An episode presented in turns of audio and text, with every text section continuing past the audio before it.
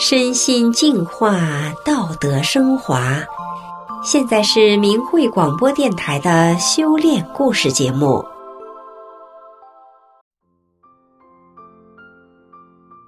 听众朋友，你好。人生当中难免会有低潮与难关，乌云密布当中，看不清前面的路途，东奔西跑，团团打转，却依然是徒劳无功。身处困境、绝望当中，我们是多么希望能有人给我们指明脱困的路径啊！今天和大家分享的就是一个仙人指路的故事。这是芳华一家在一九九四年发生的事。芳华有个哥哥和弟弟，芳华的弟弟小时候是个人见人爱的孩子，他很爱画画，也很有天赋。上小学的时候，他的美术作品都出国展出过，可是记不清是从什么时候开始的。芳华弟弟说话变得结结巴巴的，但家人都没把这当回事儿，更不知道因为口吃让弟弟在学校里吃了很多苦头。因为说话结巴，弟弟常常被老师同学当众嘲笑，学他说话。有一次课堂上，因为说话结巴。老师误以为弟弟调皮，竟然因此狠狠地打了他一顿。而弟弟胆小，回家也不敢说自己在学校里的遭遇，所以家人只是看见他的情绪越来越反常，还因此训斥他。在学校里受到霸凌，回到家又没有得到安慰，十几岁弟弟的痛苦可想而知。初中毕业之后，弟弟就待不了学校了。他到芳华妈妈公司里上班，但是在工作环境中还是难逃因为口吃被人嘲笑的处境，弄得他的结巴越发的严重了。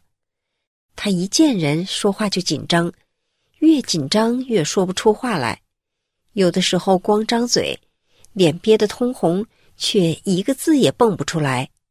如果第二天弟弟得找人办事，头一天他就开始紧张了。大家想想，弟弟这样的压力该有多大呀？长期的压力苦闷，让弟弟精神面临崩溃。他气急起来，常常揪着自己的头发往墙上撞。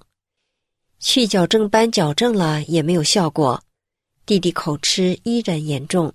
家人想要开导他，他就说：“大家体会不到他的痛苦，经常和家人大吵。”那时候才青少年的弟弟已经是满头的白发了，在家里脾气怪异、暴躁，眼神呆滞，愁苦的像个饱经风霜的老头。他的人生没有一点阳光，在外人看来，这个弟弟就是个可怜的、丢人现眼的笑话式的存在。跟外人接触说话成了弟弟的噩梦，他已经没有在社会上生存的能力了。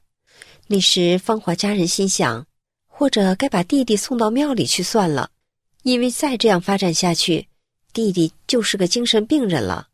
让弟弟躲在庙里有口饭吃，能苟延残喘的留条命，总比将来进精神病院强点儿。不过，痛苦中的弟弟还想找寻一条能生存下去的路。九十年代出现了气功热，他就在气功门派中。想找个能救救他的师傅。那个时候，他的那点工资都买了气功杂志和书籍了。书上有介绍好的气功师，他就去找。那时生活条件有限，给弟弟的路费只够坐车吃馒头，住最低档的旅馆。而为了寻找能救自己的师傅，弟弟吃了不少苦。有一次，在四川的长途大巴上。芳华的弟弟遇到了匪徒劫车抢钱，他因此还流落到山里，幸亏遇到个看林的好心人，给他点吃的，千辛万苦的才又回到了家。而芳华每次总是看着满怀希望而去，又满心失望而归的弟弟，然后听着他失落的说道：“又是个假的。”一九九二年。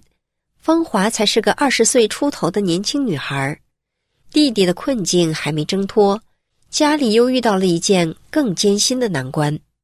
那年底，芳华临近退休的妈妈突然查出了患乳腺癌，医生要求马上做手术。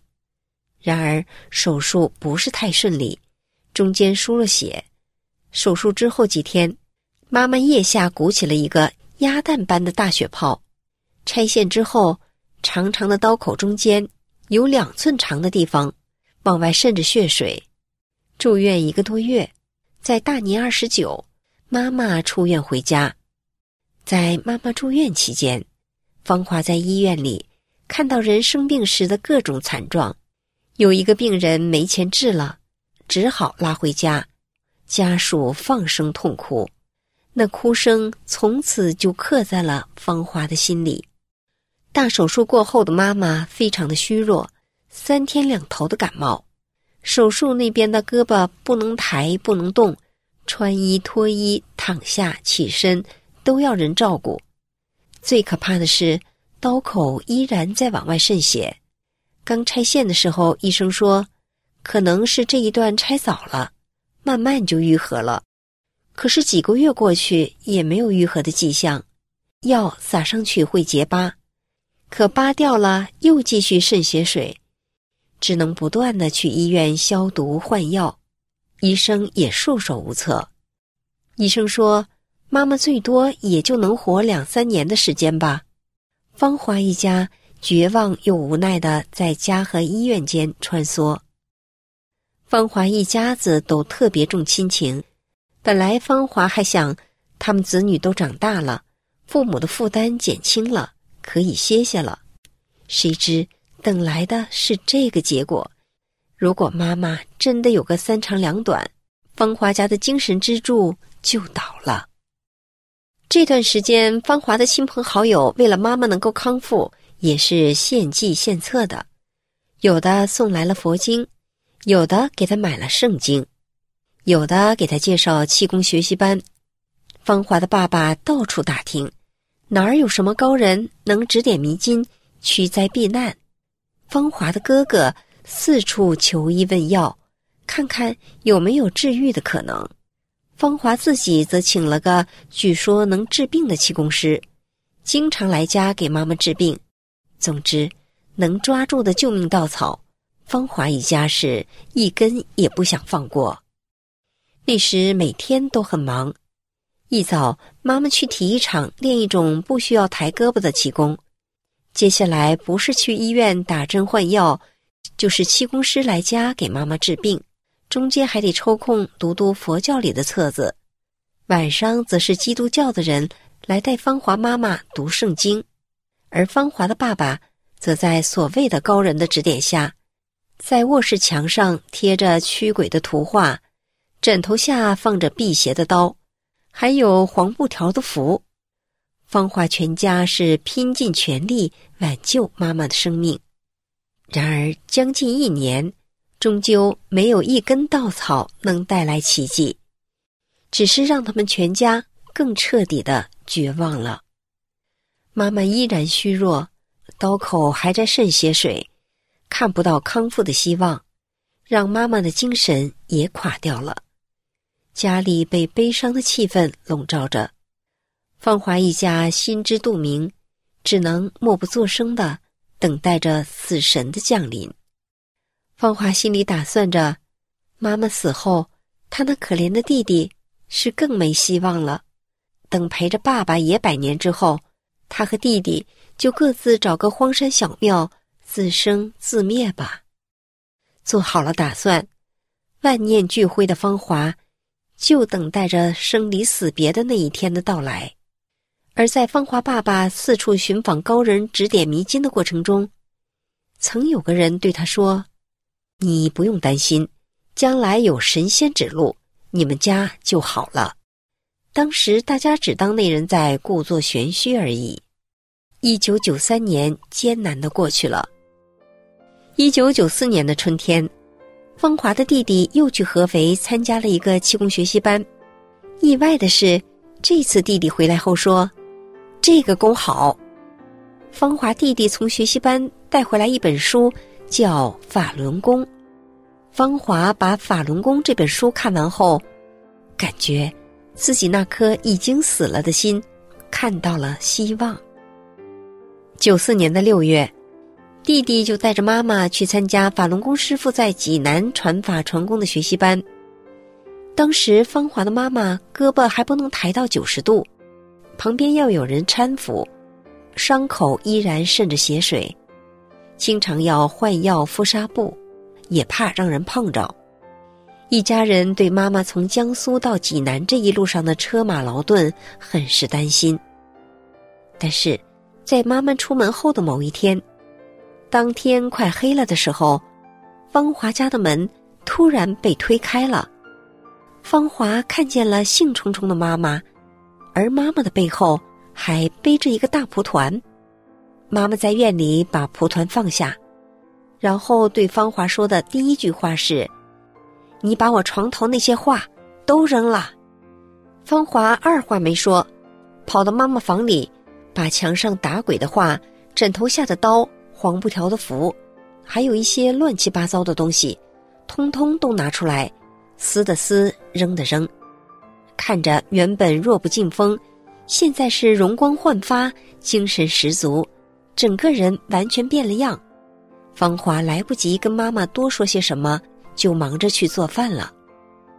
虽然没说什么，但是芳华却觉得空气中充满着喜悦、兴奋和希望，仿佛一片被烧焦的死寂的森林，开始到处抽芽生长，焕发出蓬勃的生机。晚餐的时候，听着妈妈说着学习班里种种的亲身经历，妈妈说。在学习班上，手术刀口的疤就掉了，伤口愈合了，再也不流血水了。原来抬不起来的胳膊，也神奇的能行动自如，完全可以正常的练法轮功的五套功法。而法轮功的五套功法，不仅得动胳膊，还得用劲儿呢。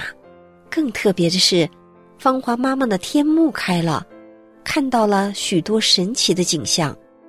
听着妈妈描述着她天目所看见的神奇景象，这倒让芳华也想起了这段时间做过的梦。梦中，她见过巨佛出现在东边的天空，见到过数不清的漫天的飞天，穿着五颜六色的彩衣在空中飞，那种美好和壮丽无法形容。那段时间还有一个小插曲，芳华的弟弟画了一幅画。送给妈妈的一个朋友，那个朋友的侄子是当时全国算是最有名的气功师的随身弟子，叫小李。小李从外地回来到叔叔家做客，看到了弟弟画的这幅画，就要见弟弟。以前大家就听说小李有功能，芳华猜想小李一定是从弟弟的画上看到了什么。见到弟弟后，小李就问弟弟：“练什么功？”弟弟回答说：“刚学了法轮功。”小李听了，当下并没有表示什么。过了一会儿，他才说：“这个法轮功师傅比我师傅功高，我想和他沟通，够不着他。”然后小李告诉弟弟说：“你一定要把法轮功好好练下去。”二十多年过去了，芳华的父母如今都是八十多岁的老人了，健健康康的妈妈。还帮忙带大了哥哥、弟弟所生的几个孙子孙女呢，一家子平安和乐。芳华的大侄女常常自豪地说：“我们家最幸福了。”听众朋友，芳华一家从九四年以后可以说是绝处逢生、峰回路转了。可这就是仙人指路的终点了吗？对芳华来说，这还不是。自从九四年参加了法轮功学习班之后，弟弟的口吃逐渐好了，恢复了正常的生活，上班、结婚，有了一双可爱懂事的儿女。弟弟的岳母曾跟芳华的母亲说，希望自己的小女儿也能找到像弟弟这样好的人嫁了。为什么弟弟的岳母会这样说呢？因为那个脾气怪异、暴躁、眼神呆滞、愁苦的弟弟。老早就消失了，现在的弟弟是弟媳口里所说的世界上最好的人。弟弟的转变就是从九四年参加了法轮功学习班之后开始的，而芳华也是从读了弟弟从学习班上带回来的《法轮功》这本书之后，一切都不同了。虽然那时候弟弟还是有口吃，妈妈还是复原无望，但是芳华从书里面看到了人活着的真正意义和目的，知道了人要善良的活着，按照书里教的真善忍做好人，再加上练功返本归真，原来人是可以活在更美好的境界中的。芳华心里明白，他们全家。真的遇上了仙人指路了，而仙人指的路，可不仅仅是趋吉避凶、遇难成祥的机会，还指出了如何一步步从身体到心灵走向更美好境界的方法。芳华说：“修炼真善忍，最重要的是修心。发生矛盾时，先向内找自己哪儿错了。”处处与人为善，站在对方的角度考虑问题。所以，芳华她不仅是学校里的骨干教师，每年都要给全体老师开公开课、示范课。她的善良更是会让学生忍不住对自己的妈妈说：“妈妈，你要像我老师一样的善良，多好啊！”而学生们的家长更不止一次两次的集体找校长。要求孩子不要调班，要留在芳华的班里，这些都是因为芳华往更美好境界努力而有的现象，而这个努力还没有结束，芳华还在仙人所指的路途上努力着，这是一条从人间往天上的路。听到芳华一家的故事，我真为他们高兴，为他们庆幸，也希望这样的幸福。能降临到您的生活中。今天的故事就讲到这里了，我们下一个修炼故事中再见。